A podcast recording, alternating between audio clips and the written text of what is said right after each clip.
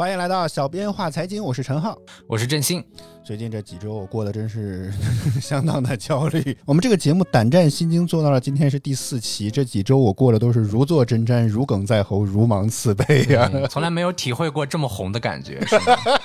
是，每次留言好多。对，但是呢，这个评论当中呢，真是喜忧参半吧。我至少觉得，我觉得这个词都多少给自己长脸了。喜忧参半，听起来只有一半的差评的样子。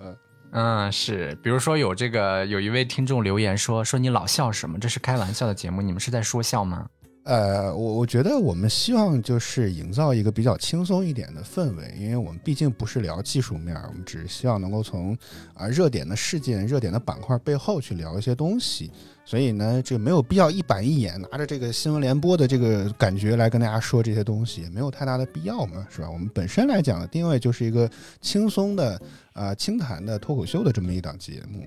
嗯，没错，尤其是最近这两周的行情就是这样的一种状况，我觉得大家可能在平时心情也不是特别好，所以我们在周末就是尽量以比较开心乐观的态度给大家加加油打打气。听听到这儿，大家是不是会感觉更难过了？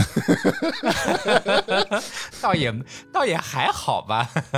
所以你看，本周的行情就相对来讲，就三大指数就有点分化了。你看沪指呢是拉出了五连阳，站上了三千三百点，创造了本轮以来反弹的新高。但是深圳成指和创业板指呢，则整体出现了冲高回落的态势。嗯，而具体板块上来讲啊，概念指数、通信啦、IPv 六啦、WiFi 六 G 等概念板块纷纷大涨。中国联通甚至获得了北上资金的青睐，成为本周北上资金净买入最多的股票。啊。那为什么这个中国联通啊，作为一只常年可能都不怎么出众的股票，突然间成为了？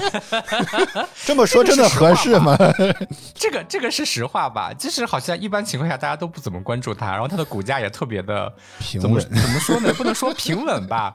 反正就一直处于那样的一种状况，好像平时就是呃，就是大家对于它的关注度也不是很高。那为什么北上资金突然开始疯狂的买入中国联通呢？我觉得其中一个原因应该就是新华社在二月二十七。七号的时候发布了中共中央、国务院印发了关于数字中国建设整体布局规划的这么一件事情，发出了通知说要求呢要各地区各部门结合实际认真贯彻落实。所以本周呢我们就来聊一聊这个数字中国到底是个什么。嗯，首先我们我通读了整个规划之后，大概我觉得我们拆分出了几个可以聊的点。第一个就是六 G。所以大家五 G 套餐我不知道都有没有用上啊，反正现在我们的六 G 已经要开始了，嗯，而且最近好像感觉五 G 套餐也在搞一些活动，其实这个月费只要加五毛钱就可以从四 G 升到五 G，流量还可以多加五个 G，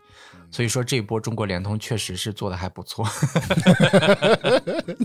这三月一号，工信部。啊，在国务院新闻发布会上也表示说，工信部将研究制定未来产业的行动计划，其中就提到了全面推进六 G 技术的研发，同时也鼓励地方先行先试，加快布局未来产业。我搜了一下，我感觉我刚用上五 G 还没多久，怎么就六 G 就要开始研发了呢？网上说央视网的报道啊，说六 G 大概正式商用的时间要在二零三零年，但你看看时间点，现在才二零二三年，还有七年的时间，我们为什么这么早就要开始研究和做准备呢？原因就在于我们曾经在这个问题上吃过亏。大概在十年前买手机的时候，我不知道大家还有没有印象？我觉得挑手机是个非常痛苦的事情，因为我们当时有三大标准：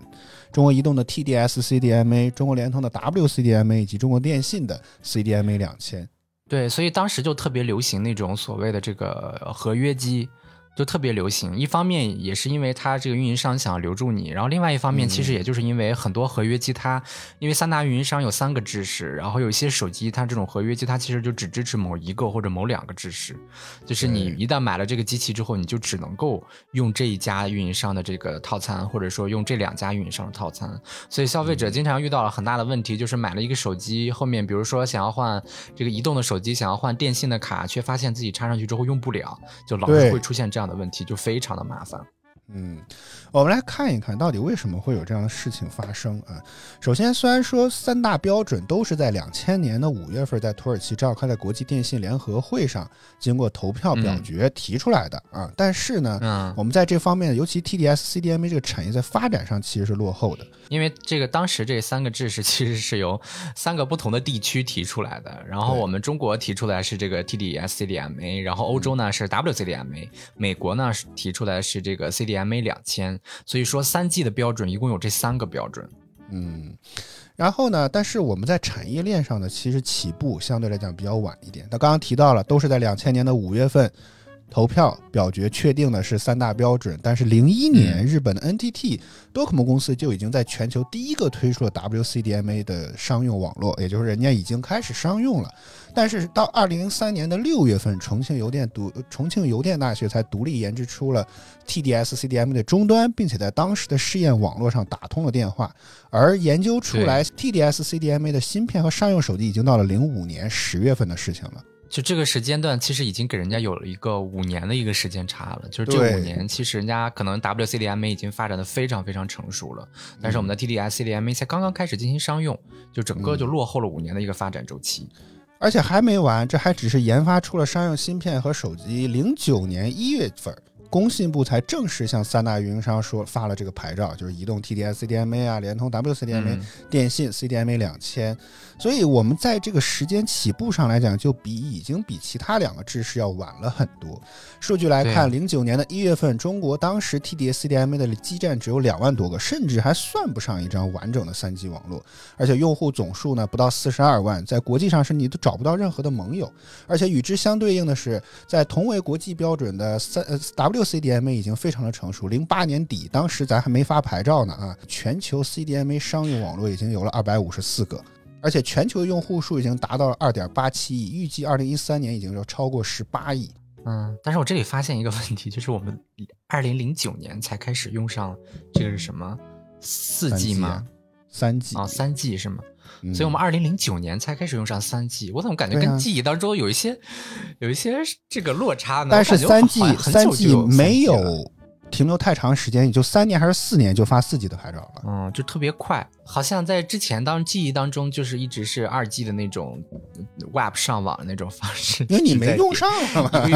五块钱三十兆的那个流量，然后好像突然间三 G 也没有怎么感觉。然后就是就来了，然后呢，四 G 就更快了，就所以感觉好像三 G 怎么零九年才来，然后后来就说四 G、五 G，短短的十年之间，好像我们的四 G、五 G 就已经迅速的发展起来了。我们终端设备厂商其实配合也不太足，就你不管建了什么网络，大家得用手机用起来，对不对？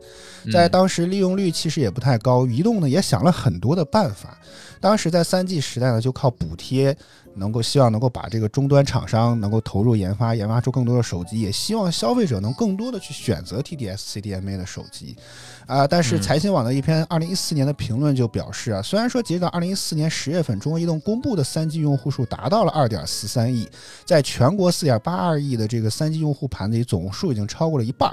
但是这所谓的二点四三亿的用户当中，很大一部分都是冲着中国移动丰厚的补贴去购买终端，但却很少使用三 G 服务，是拿着三 G 手机在做二 G 的事情。而且这些补贴不仅没有给中国移动带来收入的增加，反而花了大量的营销费用在这上面，就花了钱，哎，却没有见到效益。是不是有可能大家就只是终端的那些这个营业网点，就让大家办卡吧，办卡办卡送鸡蛋送脸盆儿，然后大家就办了很多卡，但好像最终手自己的手机并不是三 G，因为当时最大的问题其实是什么？就是我记得我记得好像是联通和电信的，就是他们的那种所谓的定制机，就是一般会打支持 WCD 的 MA 的就支持 WCDMA 两千，这两个卡你插上都可以用，但是如果说是针对于 TD-SCDMA 的，好像就你就只能插移动的卡，你就不能插联通或者电信的卡用。我觉得这一点上可能能在 iPhone 上能够看到。当时我记得我第一部 iPhone 手机就是 iPhone 4S，但你看它的网络制式部分，除了支持 WCDMA 之外，就是支持 CDMA。所以你电信和联通姑且是可以通用的，但是它唯独就是不支持呃 TD-SCDMA，就对移动的这个三 G 网络支持就会比较低。所以我们的 TD-SCDMA 不仅它这个发展起步的时间晚，然后它起步之后后续的这一些配套的设施建起来了，首先这个没有人用，后续的这个基础设施首先它这个铺铺开又需了需要一定的时间，然后最终真正铺开之后呢，实际上在使用它的人又很少。所以最后可能就感觉有一些这个因为发展的时间太晚，导致有一些资源上的浪费了，感觉。虽然当时中国移动非常积极的去建设 TDS CDMA 的网络，但是呢，中国移动 CEO 李跃曾在出席2011年的业绩会议的时候坦言，中国移动 3G 网络在2010年的利用率仅为9.9%。二零一一年虽然升至到了百分之十三点八，并且二零一二年目标有望超过百分之十五，但是你会发现这个利用率真的是不高。有有报道评论说表示，中国移动某个地区的 TDS CDMA 的网络出现了问题，坏了一个月甚至都没人发现。这个可以看得出来，这个呃利用率是真的不高。嗯嗯，所以我感觉我为什么一直就是中国联通的这个用户，可能我感觉 可能跟当时的那个手机设备是有一定的关系的，我感觉。嗯，就感觉好像你当时用了移动的这个卡，然后你就只能买移动的那个 TDS CDMA 的手机，而且这个买了这样的手机之后，你就只能用移动的卡，你就不能用联通或者电信的卡。但是联通和电信它俩之间相互兼容度可能就会好一些。然后我还找了当时小米三手机啊，也是当时在发布的时候也是。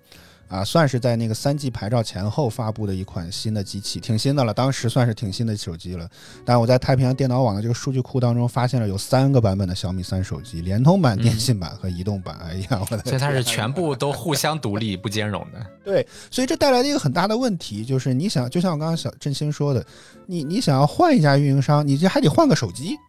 啊，这个这个成本来讲就非常的大了。你可能一张卡其实里面没有多少钱，但是你一部手机你好歹得就像小米当时性价比之王也得一千九百九十九块钱的，所以这个成本非常的大。嗯，对，而且这个带来了很大问题就是你在建设的时候可能也是需要三倍的这种投入，就是移动要建自己的基站，联通也要建自己的基站，然后电信也要建自己的基站，就所以感觉就是各个地方都建建起了无数的基站，但是最后整体来说，大家整体的利用率就都不太高。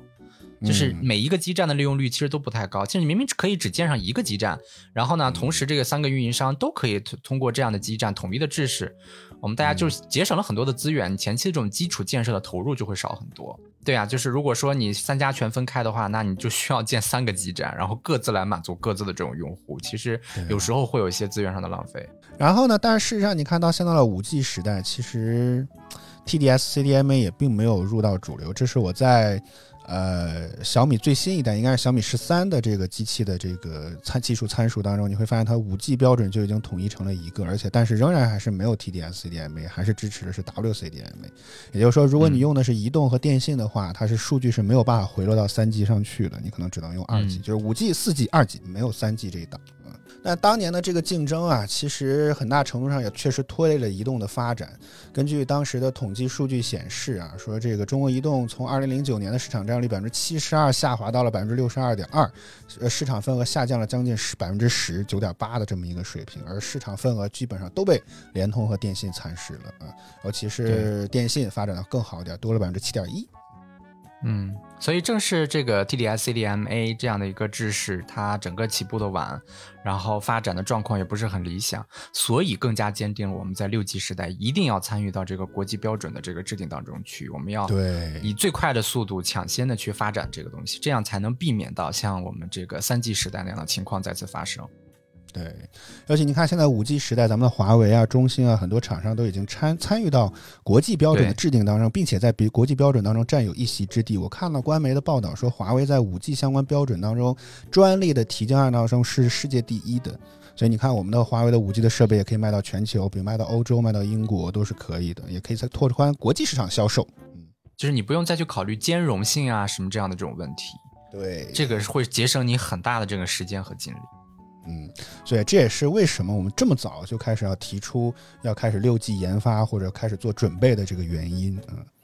嗯，那既然我们要发展六 G，那六 G 肯定首先肯定要比五 G 的网速更快了，对吧？它。另外的一个点就是，其实就是网络的发展，无非到最后就是这个低延迟、高带宽，其实就这两个点嘛。嗯，这是你要发展不停的新的这个技术的最核心、主要的一个目的，就是降低延迟，然后提高带宽，速度快。哎，这个时候呢，就接着需要我们认为的这个第二个规划当中提出的一个重点，就是数字新基建。呃，我们可以先这么举例吧，我觉得可能这个大家听起来会比较的这个 模糊一点，就是大家虽然家里。啊，对，抽象一些，就大家现在可能家里已经都有 WiFi 了，大家可能自己的手机啊或者平板啊，可能有些笔记本电脑都直接通过 WiFi 连接到家里的网络。六 G 呢，更像是家里的这个 WiFi 啊，网络信号够强够快了之后，但是仍然你需要买三家运营商的宽带服务，才能你才能够上网访问微信啊、看股票啊这些东西。所以六 G 呢更像是这个 WiFi，但数字新基建某种上更像是大家的这个宽带。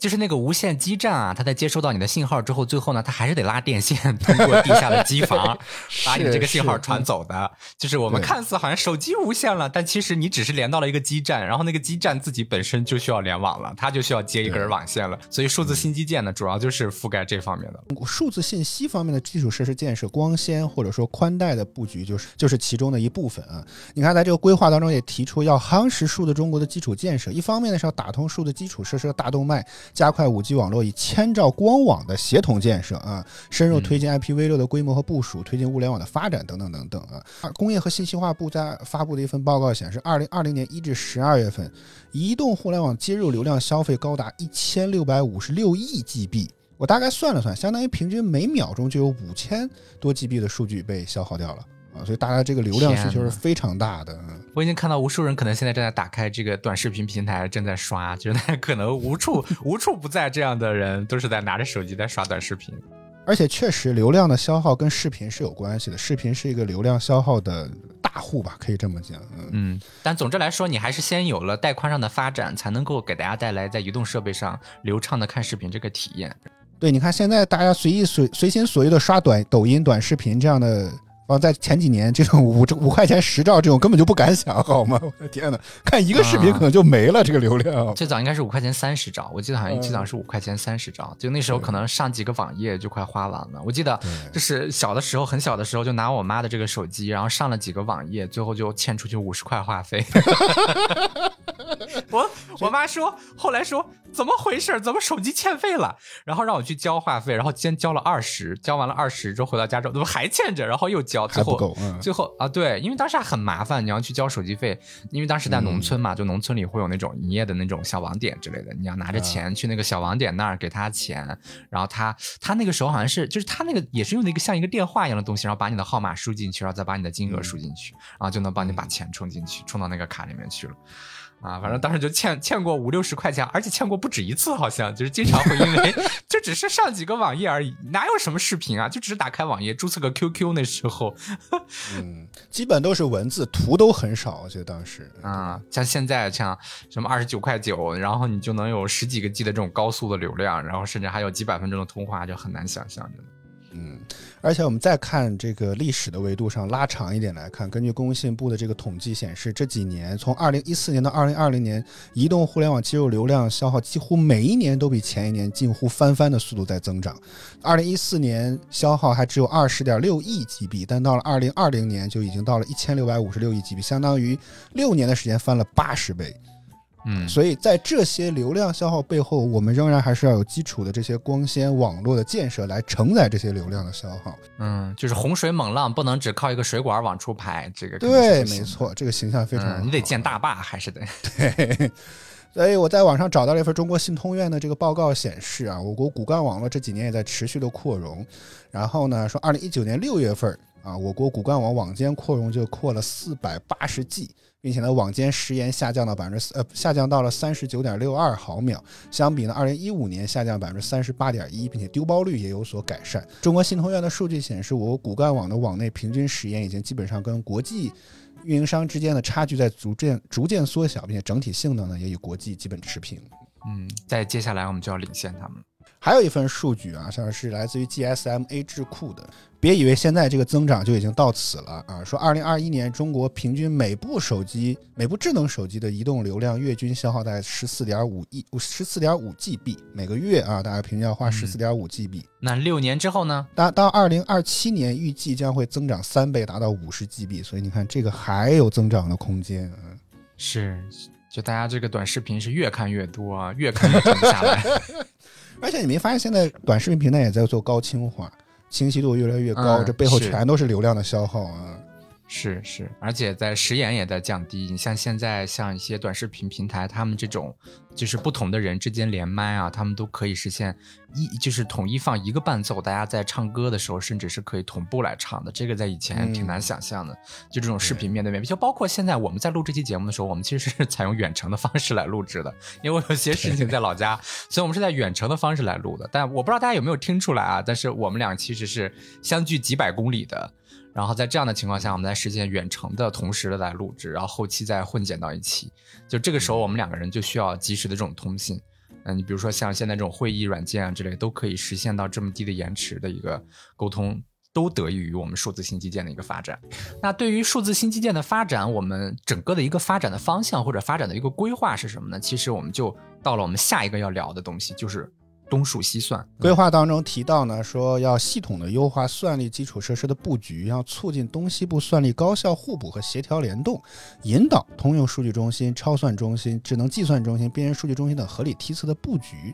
为什么东数西算这个最近也成为一个高频的词汇？为什么要老要提及呢？我就想起咱们之前聊过第一期节目就聊过的这个 Chat GPT，当然是我们提到过，这是一个算力需求非常大的项目。虽然看着它啊，好像啊，你跟他聊聊天，看起来我们跟他用户交互的部分其实不是特别的复杂，但它的背后需要的算力其实非常复杂的。对，就他不是一个内容的生产者，他只是一个内容的搬运工，就是这种感觉。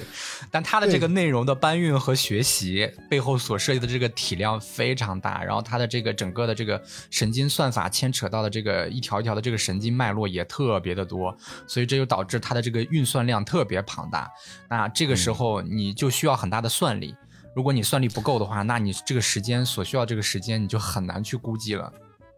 我网上找到了一份华泰证券的研报啊，当中大概预估说，英伟达的爆料就刚刚说时间很长，有多长呢？如果使用单个特斯拉架构的 V 一百 GPU 对那个 Chat GPT 三的这个模型进行一次训练的话，就需要二百八十八年的时间。我的天呐，一块 CPU 要算将近三百年啊！也就是我们如果算力不够的话，我们想要实现一个像 Chat GPT 这样的一个真正意义上我们可以认为是一个基础 AI 的这个东西。你都需要两百多年，就它严严重的制约你整个的这个科技上的发展。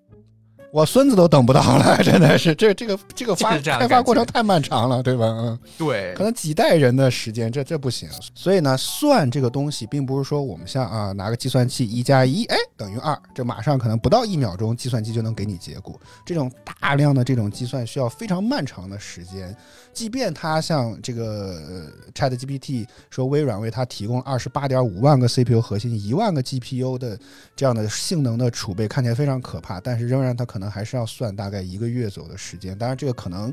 啊不是特别的精准，但大概我们可以想象，就是这个时间是需要等的。它不是像我们这种一加一等于二，马上就可以给你结果，它需要等待的过程。那这个算力的过程的等待，如果都放在我们现在的这些沿海城市的这些数据中心来讲的话，其实不划算。嗯，对，就是这边的沿海城市，它的这个成本首先要更高的。你同样的地皮，它的这个造价肯定是要更高的。嗯，而且二来是这个沿海城市本身，它对于这种数据的需求就很高，因为我们这个人口的分布，大部分的人口就是在这个东部沿海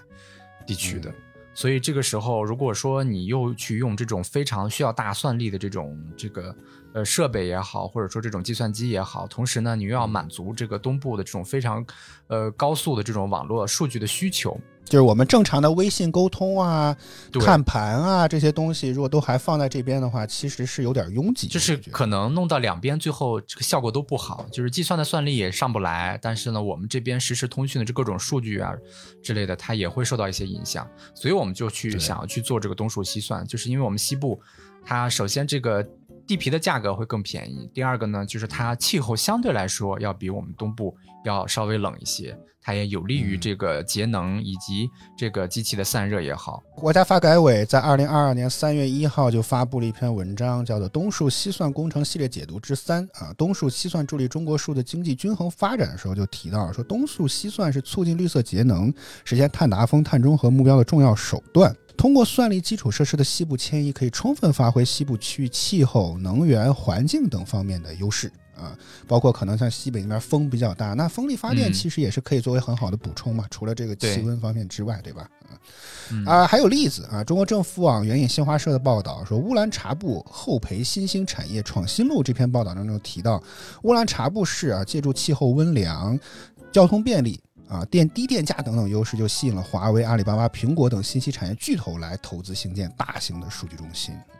对，所以其实东数西算是一个充分的利用了我国的整个这个地形，还有整个的人口分布规律，它的一个综合的这种状况来得出来的一个策略，就是它对于建设数字新基建，我们按照什么样的方向去建设？我们按照东数西东数西算这样的一个方向去建设，这个时候它可能就是一个最优解。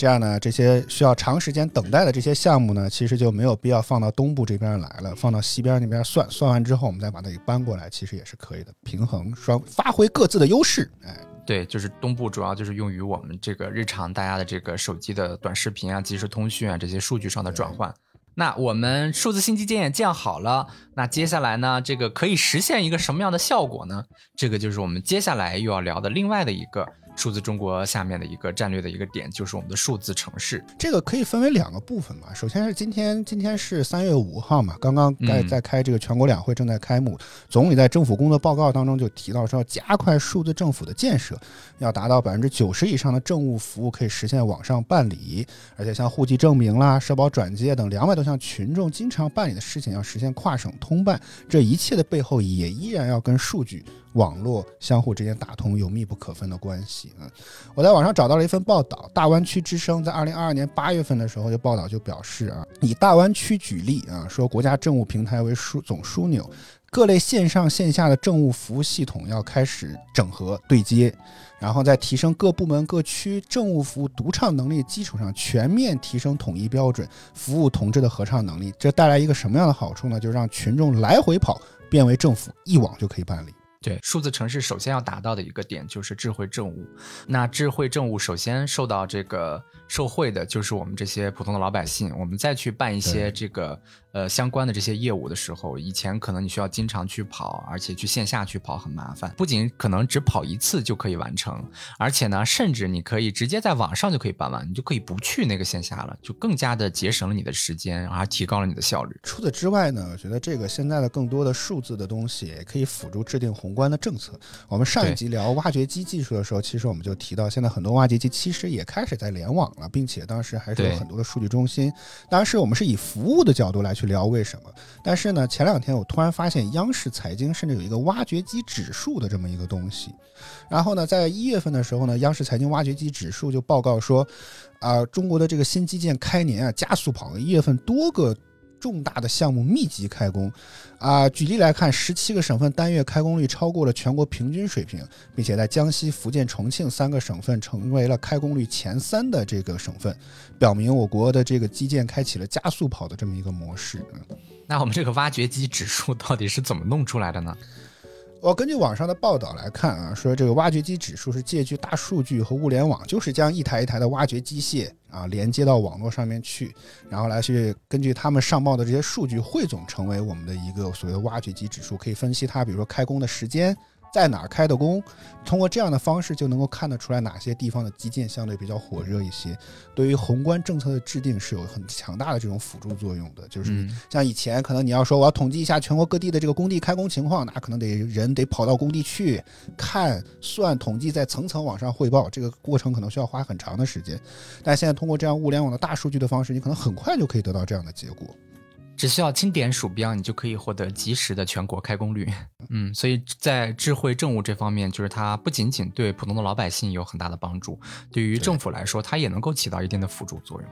就是它这个带来的这个收益是非常非常显著的。除了这个智慧政务之外呢，智慧城市下面还要涉及到的另外的一个面，就是我们的智慧交通。这个呢，也是我们日常当中每一个人都没有办法离开的。嗯，我最近发现，其实最近比如说高德也好，百度也好，都在上新一个功能，叫做这个红绿灯倒计时。这个呢，其实我觉得某种程度上其实可以缓解让我觉得等红灯的这个焦虑，而且他们会给你推荐你大概保持一个什么样的速度去就可以一路畅通。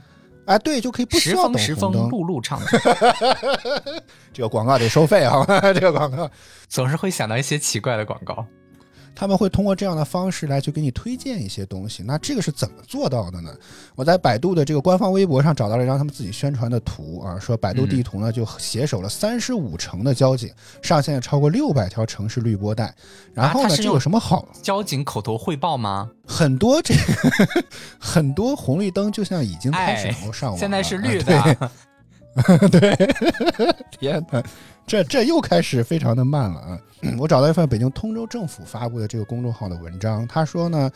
这个通过物联网及大数据与交管设施采集道路数据流量分析，很多的信号灯和路口其实都已经做了智能化的升级和改造。啊除了能够给像这样高德地图、百度地图提供这样红绿灯的数据之外，甚至现在很多红绿灯也可以自己。来去调整这个等待的时间。那比如说，很多城市很多时候这个上下班其实有明显的潮汐效应。假如说啊，可能对咱通州来讲，上班的时候大部分人从东往西走去城里嘛，那下班的时候可能大部分人都从西往东走。那如果传统的红绿灯都只能固定时间的话，那可能在早高峰的时候从东到西就会堵。对吧？有大量的车挤不进去，但是从西向东车很少，又不又又其实没有多少车走，所以他们就可以通过智能的方式来判断哪个地方车流量多，就可能更多的去分配一些红灯或者是绿灯的时间，通过这样的方式来去调整优化。就是红绿灯自己在看哪边的人在哪边的人多，然后它就会自动去调整一些。嗯，对，就是说鼓鼓你们的小手，让我们看看这边的人有多少。这个这个通州政府的这个文章发布时显示啊，通过这样的方式来调优的话，城区内行驶的车辆平均车速提高了百分之十五点六，而且像一些比较拥堵的一些路段，平均时间甚至缩短了百分之三十二点五。看。通过这样的方式，大家都能够得到好处。对，尤其对于大城市来说，这种交通的压力本身就非常大，这个时候就很需要这种智能的自动化的调控，来摆脱传统的这种定一个这个固定的秒数，结果它不根据实际的情况去处理，最后呢，可能导致一边呢是没车，另外一边呢堵得过不来过不去，然后这个就非常的麻烦。嗯，在这个呃，在这个智慧交通如果真的运用起来之后，它可能就能够从根本上来解决这个问题。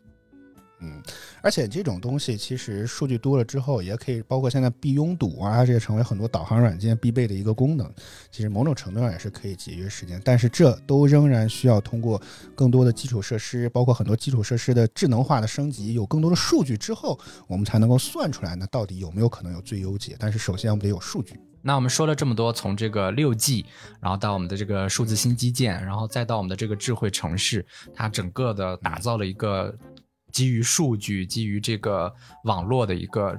整体的一个庞然庞一个庞大的一个整体，那这样一个基于网络的整个的一个整体的布局来说的话，它有一个非常非常重要的一个点，就是要保证它的安全。所以这也就是我们认为这个数字中国战略下面可能会涉及到的另外的一个板块。就是网络安全板块了。当时在这个规划当中，其实也有提到啊，说这个构筑筑牢可信可控的数字安全屏障，切实维护网络安全，完善网络安全法律法规和政策体系，并且最重要的来了，增强数据安全保障能力，建立数据分类分级保护基础，健全网络数据监测预警和应急处置工作体系，也是在工作在这个规划当中着重提及的一部分啊。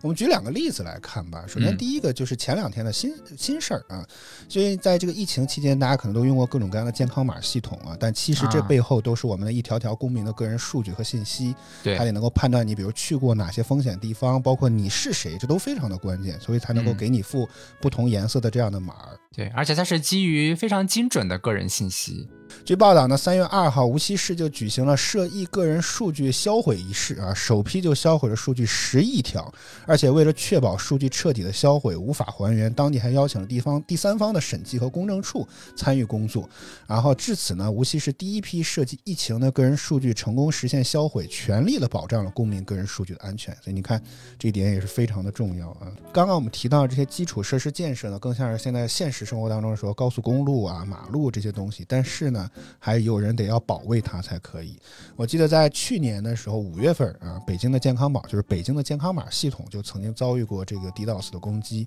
IT 之家五月九号的时候就报道，三六零网络安全研究中心披露了北京健康宝被网络攻击的部分细节信息，说这个呢就是属于这种超高频次一种拒绝服务式的攻击。大家可以想象，就比如我是一个餐馆。正常来讲呢，有人进来点餐啊，吃饭吃完了结账走人，对吧？但是拒绝是这种 DDoS 攻击的，就是一群人堵在你门口，他也不进来，他也不走，他也不吃饭，就堵在你门口，让你没有办法正常经营啊，类似于这种东西。就他其实是要进，但是呢，就是你的那个门开的太小，然后他们就硬搁那儿挤。然后呢，他们也不是真正想要进来吃饭，但他就是假装要进来。然后呢，这就导致真正想要吃饭的人在后面排着队，他就他就进不去。哎，这个时候就出现了这样的问题，就门太小，人特别多，然后短时间内大量的人聚过来，就像是我们这种经常会发生的踩踏事件，大家应该也都知道，其实就类似于那种的，就是突然间大量的人涌过来之后，整个都被挤得动弹不得，就处于那样的一种僵持的那种状态。所以这就是 DDoS 攻击一种非常简单但非常粗暴的方式。对，所以我记得当时也是一度健康宝没有办法正常提供服务，因为当时进场所还需要扫码亮码，但是都打不开，这个影响其实还是比较大的啊。所以你看，所以我们有了这些东西，有了数字基础的设施建设，我们仍然还得要好好的保卫它，能够让它正常的安全。再有那些啊攻击也好，不明的流量也好，我们得能够识别，甚至能够清洗掉它们，这也是非常重要的。就是所有的这些网络基础建设施，这些网络的服务器，他们都跟我们。个人家里使用的这些电脑其实是一样的，它无非就是体积规模的扩大嘛。所以就是我们个人需要去装什么三六零啊这种的，然后去帮助你保护安全软件，对，保护你个人电脑的安全。但它服务器，尤其是在数字中国战略下，它需要依赖大量的这种。云计算、云服务，这个时候如何去确保它的这个电脑的安全，也是一个非常重要的点。而且刚刚也说了，我们可能未来会有更多的数据、更多的东西会要在云端和网络上，所以这一点其实我觉得也是不不容忽视的一点。对，就比如说我们的交通信号灯，它未来可能就是一个联网的这种状态。对，如果这个时候被别有用心的人入侵了，那整个的这个交通信号灯出现混乱之后，它引起的这个后果其实是你非常难以想象的。所以说，网络整个城市的交通都瘫痪了，这个非常的严重。对，所以说网络安全也是数字中国战略下面非常非常重要的一环。好了，我们今天呢从。这个六 G 的技术开始引入，到了基础设施的建设，再到了这个算力计算相对比较靠后端的一些东西，就是可能在大家看不到的背后，我们需要那些厂商需要投入和研发的，就是计算的这些东西。再聊到了应用层面上，比如数字政务和数字交通这样的比较应用层面上的东西之外，我又聊到了安全。我们绕了这么一大圈儿来去聊这个整个数字中国，我觉得我们比较能够看到的一些和看懂的一些部分。对，希望大家在对于如果说觉得说数字中国战略这个你想要去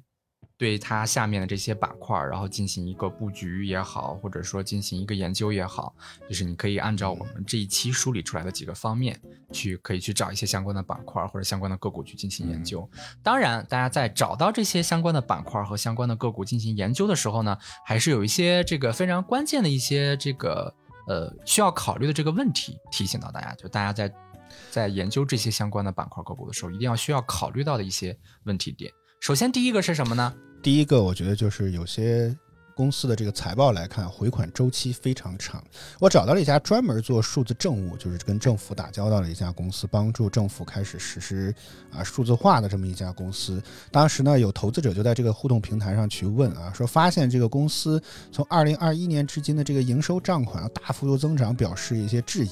但是呢，这个公司就在回应表示呢，说这个公司的应收账款规模和同行业相比不存在重大的差异，总体风险可控，实际的坏账率很低，但是。呢，他们会进一步的增加收款的力度，优化管理流程，啊，克服一些不利的影响。同时呢，也将会努力的扩大规模。所以这句话的意思，其实还是公司还是有很多应收账款的。而且我看了财报，应收账款这几年的比重还是在有一定的上升趋势的。对，主要是他做的这个业务就是一个不可能在短期之内完成的业务，就他这个业务的时间就会拉得很长，这就会直接的导致它的回款周期会变长，因为你肯定要结束全部完工之后。对吧？大家才能够去给你结清尾款之类的。但你前期的这个，你像这个新基建啊之类，它可能有些都需要几年的时间去完成这些，就比如说这种铺设啊，或者完成一些机房的建设之类，它都不是说三天两天的就能可以完成的。所以说，这就会导致它的回款周期会变长。而且另外一个方面，就是由于这个建设周期的长久，会导致的一个问题，就是它的这个短期的回报，就是对于这种。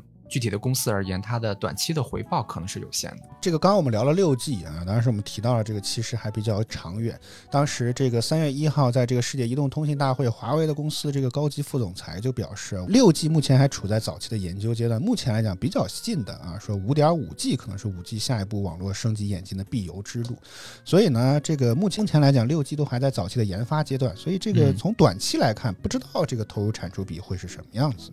对，就至少短期之内，你想要看到非常大的盈利，其实是比较难的，因为它目前仍然处于一个研究和试验的一个阶段。不过呢，我觉得这倒也是风险与机遇并存，对，看你到底怎么选择和想这个问题。就是从长期来看的话，我们数字中国的整个战略其实它是非常有远见的，就是它整个的对最终能够实现的一个状态，其实是非常非常对我们也好，对政府也好，其实都有很大的帮助。除此之外，我觉得还需要警惕一点，就是过热。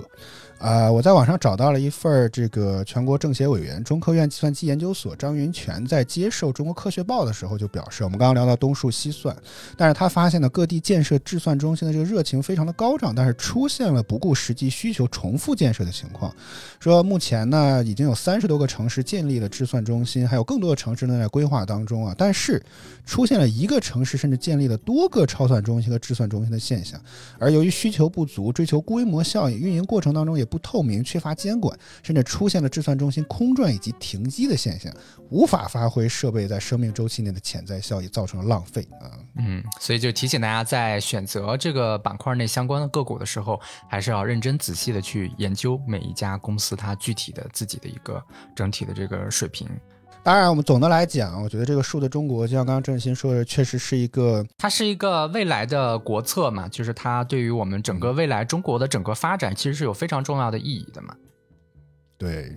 国泰君安的分析师团队在一份研报当中也表示啊，这次的规划将中国数字化上升至至很高的这个决策层级，认为这个数字化为国家的核心竞争力，也是建设数字中国是数字时代推进中国式现代化的重要引擎，是构筑国家竞争新优势的有力支撑。所以，加快数字中国的建设，对于全面建设社会主义现代化国家、全面推进中华民族伟大复兴都有重要的意义和深远的影响。对，就像一个移动支付，就能够让我们。在这个世界范围内取得一个非常领先的这种支付的体验，这个其实就真的是很难想象。我们通过数字中国，这背后全都是我们刚刚聊过的这些东西所能够承载出来。可能看上去大家就扫个码儿，但是背后需要对接很多的东西，包括网络的铺设都非常的关键。而且就是这个所谓的这种数字中国的战略，给我们带来生活的便利，确实是难以想象的。你就现在就是很多外国人，他们都 很难以置信，在中国我们这个数字支付的便利性，就他们有些可能还需要拿着去刷卡。那我们现在好像信用卡大家都已经很少用了，就根本都没有必要出门再带这个卡，对不对？然后我这个呃钱包我也不需要带呀，对吧？然后我这个家里都是指纹的锁，然后甚至汽车我们都也都是这个手机就可以去开车。然后就是你身上能需要带的东西越来越少，你整个人越来越轻便，越来越轻快，而各各处的支付都会变得非常的方便，整个社会的这个生活便利性非常的高，再加上你的这个智慧交通，我们的路也不堵了，大家的出行也更方便了，整个的人个人的这种效率全部都提升起来了，我们就可以继续的去这个努力的干自己的工作，努力的给大家多做几期好节目。争取争取少少让大家批评我们，少被喷是吧？而且我刚刚觉得提到一点，我觉得很好。我觉得银行就是其中数字化改革的一个比较突出的点。我现在已经想不起来我上一次去银行柜台是什么时候了。嗯，大部分情况下用银行的 app 就已经基本上可以解决大部分的问题了。我真的已经想不起来上次去银行柜台是什么时候了。对，这也是数字化的一个好处吧。就主要是就是贫穷限制了你的能力。也有可能，对。好，我们希望今天的节目能够帮助大家理解这个数字中国的规划。啊，这个战略到底背后的有哪些新呃哪些这个深意，以及呢，它具体有哪些我们相对来讲比较具体的一些场景和已经可能哪些已经开始能够做到或者实现的这些东西，希望能够被帮帮助大家更好的理解这个规划。嗯，大家如果对于这个呃具体的一些板块，还有一些想要讨论的点，也可以在评论区跟我们一起互动交流沟通。然后呢，每周一到周五呢，徐老师都会在这个专辑当中给大家分享一些他对于市场的观点看法，还有一些非常。实用的这个技术分析的一些技巧之类的。然后每个周末呢，也不一定是每个周末啊，但每个周末我们尽量给大家更新，然后我们会给大家梳理一些这本周的一些热点，或者甚至一些比较热点的这个财经话题，或者一些热门的板块，来跟大家沟通交流一下，说一说我们的观点和看法。嗯好，如果觉得我们做的还不错，还记得给我们点赞。如果有月票的话，记得给我们投月票，都会有助于我们把节目做得打更好。榜，家人们，打榜打起来呀！好，我们今天的节目就到这里，谢谢大家收听，我们下期再见，拜拜。拜拜。